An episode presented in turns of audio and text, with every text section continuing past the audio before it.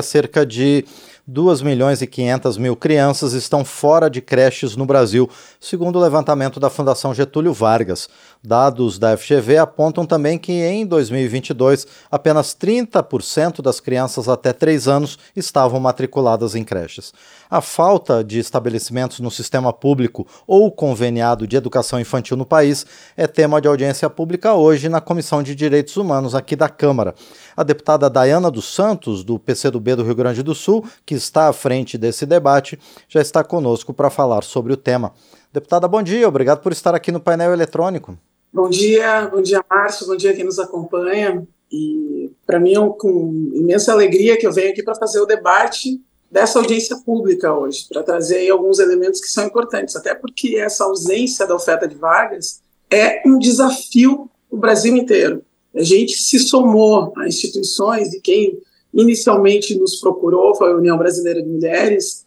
que está à frente de uma avaliação do país todo dessa ausência da oferta das vagas. O que, de fato, nós sabemos que desde 88 já consta aí como uma obrigatoriedade do Estado, o próprio STF também já se posicionou falando que é responsabilidade do Estado, mas que ainda assim a gente vem acumulando ano após ano um número gigantesco de procura e um número muito pequeno na oferta. Então, para que a gente possa ouvir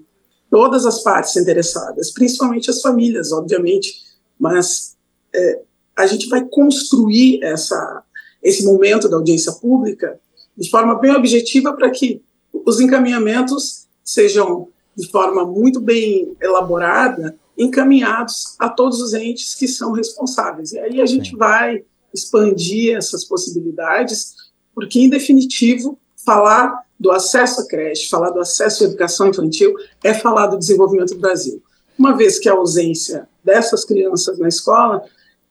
está diretamente na escola da educação infantil, Sim. nas creches, está diretamente ligada também à ausência de mães e pais irresponsáveis no mercado de trabalho. Então, está ligado ao desenvolvimento, à redução das desigualdades e ainda que o maior número dessas crianças que não acessa a educação infantil, não acessa as creches, aí tem um recorte bem específico, principalmente das mães solos, das mulheres negras, são das classes mais vulneráveis, e isso, em definitivo, quando a gente fala em desenvolvimento social e econômico, tem um impacto direto, e é por isso que a gente se dedica a esse que é um importante momento de debate, mas a construção efetiva de possibilidades políticas públicas efetivas que saiam do papel e vão para a vida dessa população, porque esse é o nosso principal intuito. Fazer essa movimentação, essa mobilização, para que esses milhões de crianças e, obviamente, essas centenas de milhares de famílias que não conseguem acessar o mercado de trabalho também tenham essa garantia.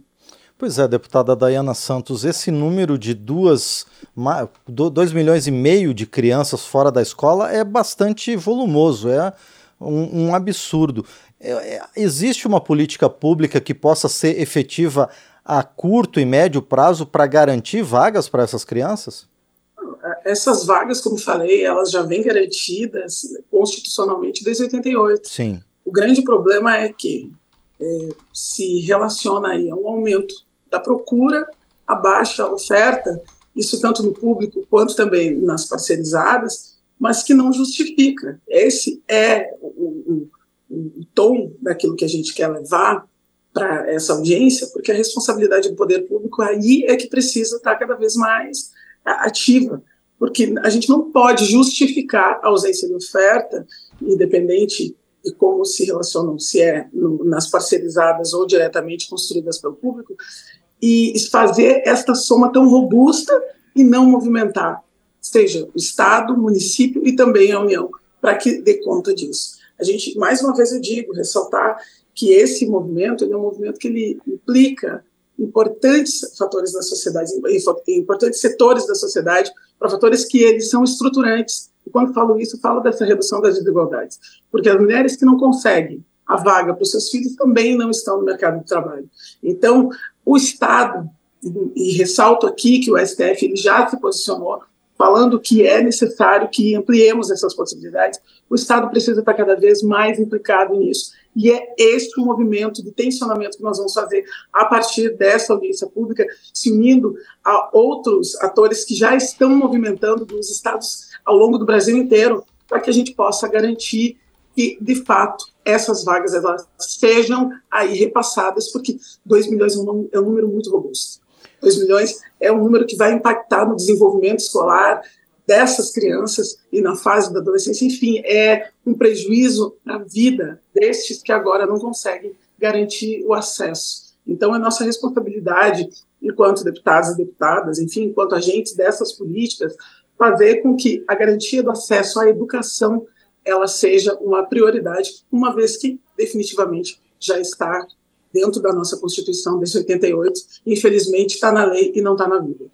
Bom, deputada Dayane Santos, a grosso modo, as políticas públicas para a educação são definidas em nível federal, mas a sua aplicação, a sua implementação cabem aos estados e municípios. De que forma é possível fazer uma integração maior entre essas três instâncias do poder público para garantir a criação e, e, a oferta dessas vagas e também com benefícios e com facilidades para as famílias, por exemplo, vagas próximas de casa e, e com a infraestrutura necessária para essas crianças? Investimento. Vai ter que ter um investimento e, para isso, o nosso papel é fundamental, porque nós somos fiscalizadores. A gente vai ter que fazer com que, com essa atenção, se tenha uma pressão para que as vagas elas sejam garantidas e tem que ter um investimento. Primeiro de tudo, isso vai ter que estar dentro do orçamento, precisa. Não existe possibilidade de ampliação se a gente não priorizar, e para priorizar, numa esfera como essa, que já demonstra aí um déficit gigantesco, precisa ter um investimento robusto no orçamento e que olhe como uma prioridade absoluta para que a gente venha reduzir esses que são números muito, mas muito latentes. Segundo e não menos importante é essa fiscalização que nós vamos fazer de forma muito enfática precisamos estar em cima disso, porque uma vez que a responsabilidade ela é compartilhada,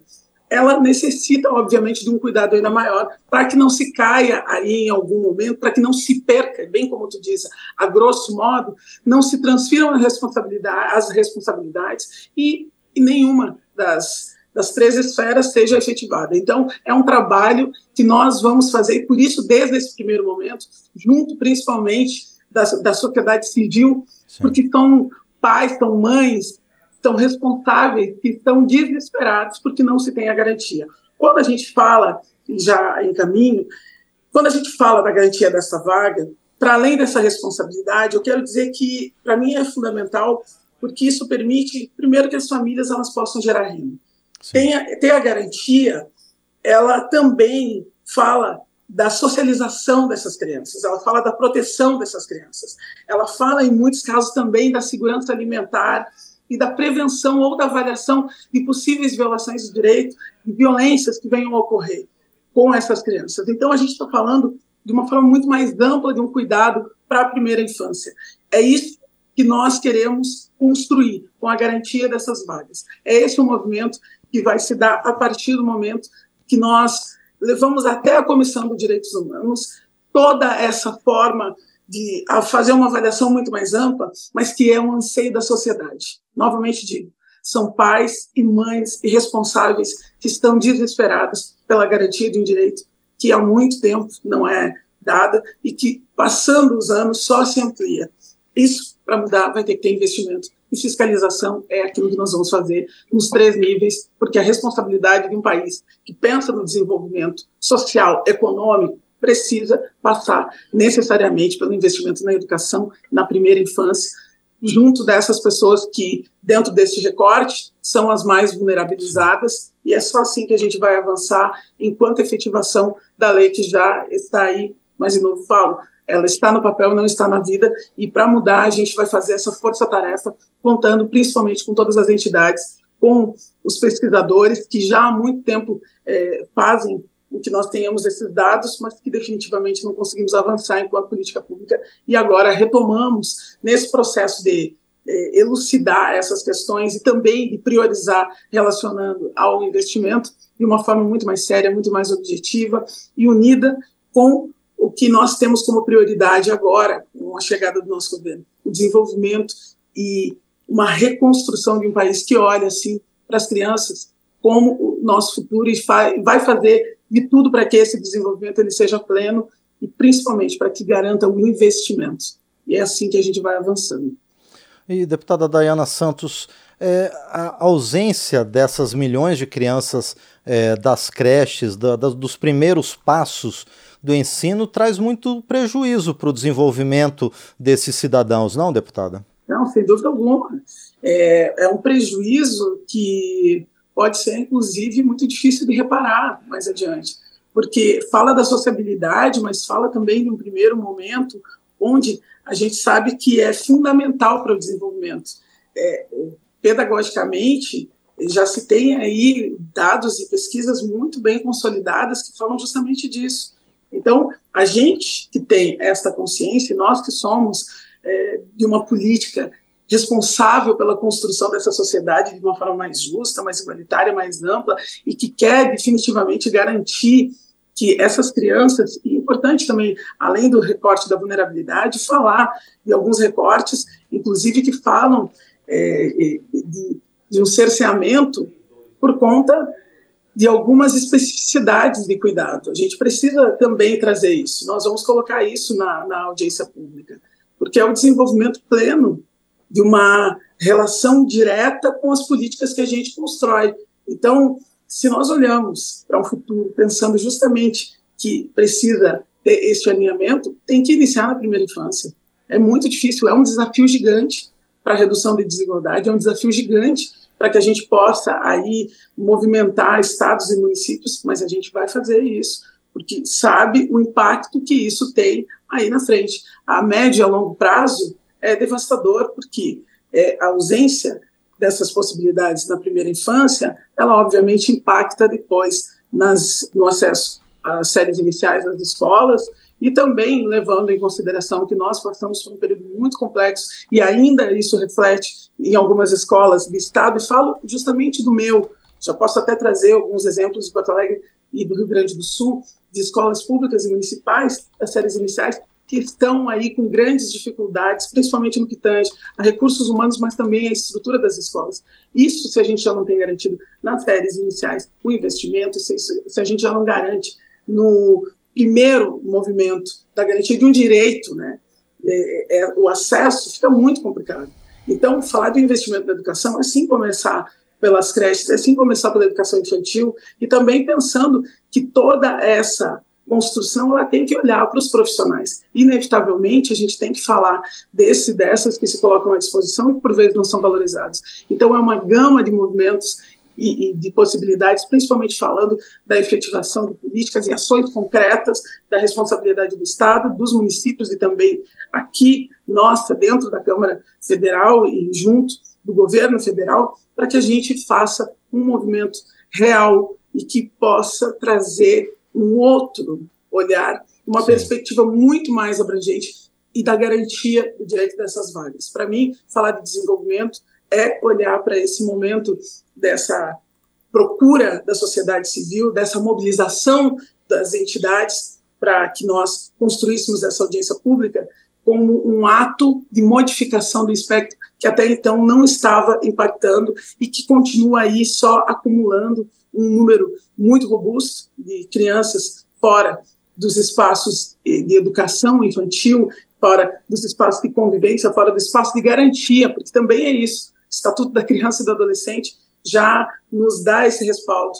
E é isso, se a gente não fizer dessa forma, nós estamos corroborando, porque uma vez que se sabe o déficit, uma vez que se tem noção desses dados e não se movimenta, e não se mobiliza, e não se implica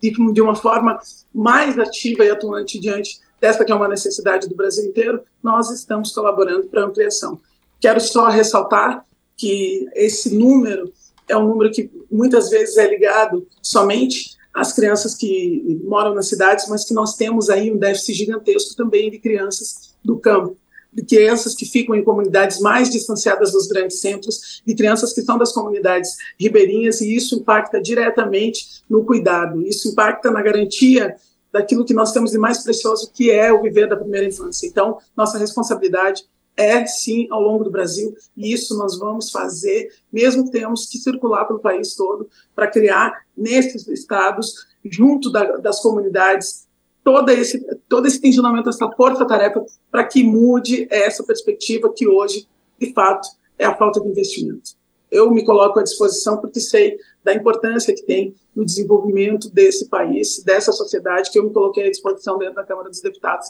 e das deputadas para mudar o perfil. Muito bem, nós conversamos então com a deputada Dayana Santos, do PCdoB do Rio Grande do Sul, que está à frente de debate hoje na Comissão de Direitos Humanos da Câmara sobre a crise na oferta de vagas nas creches, tanto no sistema público quanto nas, nos estabelecimentos de ensino conveniados ao poder público. Deputada, mais uma vez, então, quero agradecer por sua presença aqui no painel eletrônico e desejar muito sucesso à senhora e também aos demais participantes dessa audiência pública de logo mais. Obrigada, obrigada a vocês pelo espaço e agradecer essa possibilidade de a gente estar trazendo aqui debate um tema tão importante e desde já fico à disposição também para quem nos acompanha para que nos procure. Eu acho que tem que ter esse canal estreitado, a gente precisa aproximar da vida real, da vida concreta, porque a política que a gente executa aqui, ela tem um impacto na vida real das pessoas, e é para isso que a gente se coloca à disposição. Um enorme abraço, um bom dia e mais uma vez obrigado. Nós é que agradecemos novamente a deputada Dayana Santos, do PCdoB do Rio Grande do Sul, conosco aqui no painel eletrônico.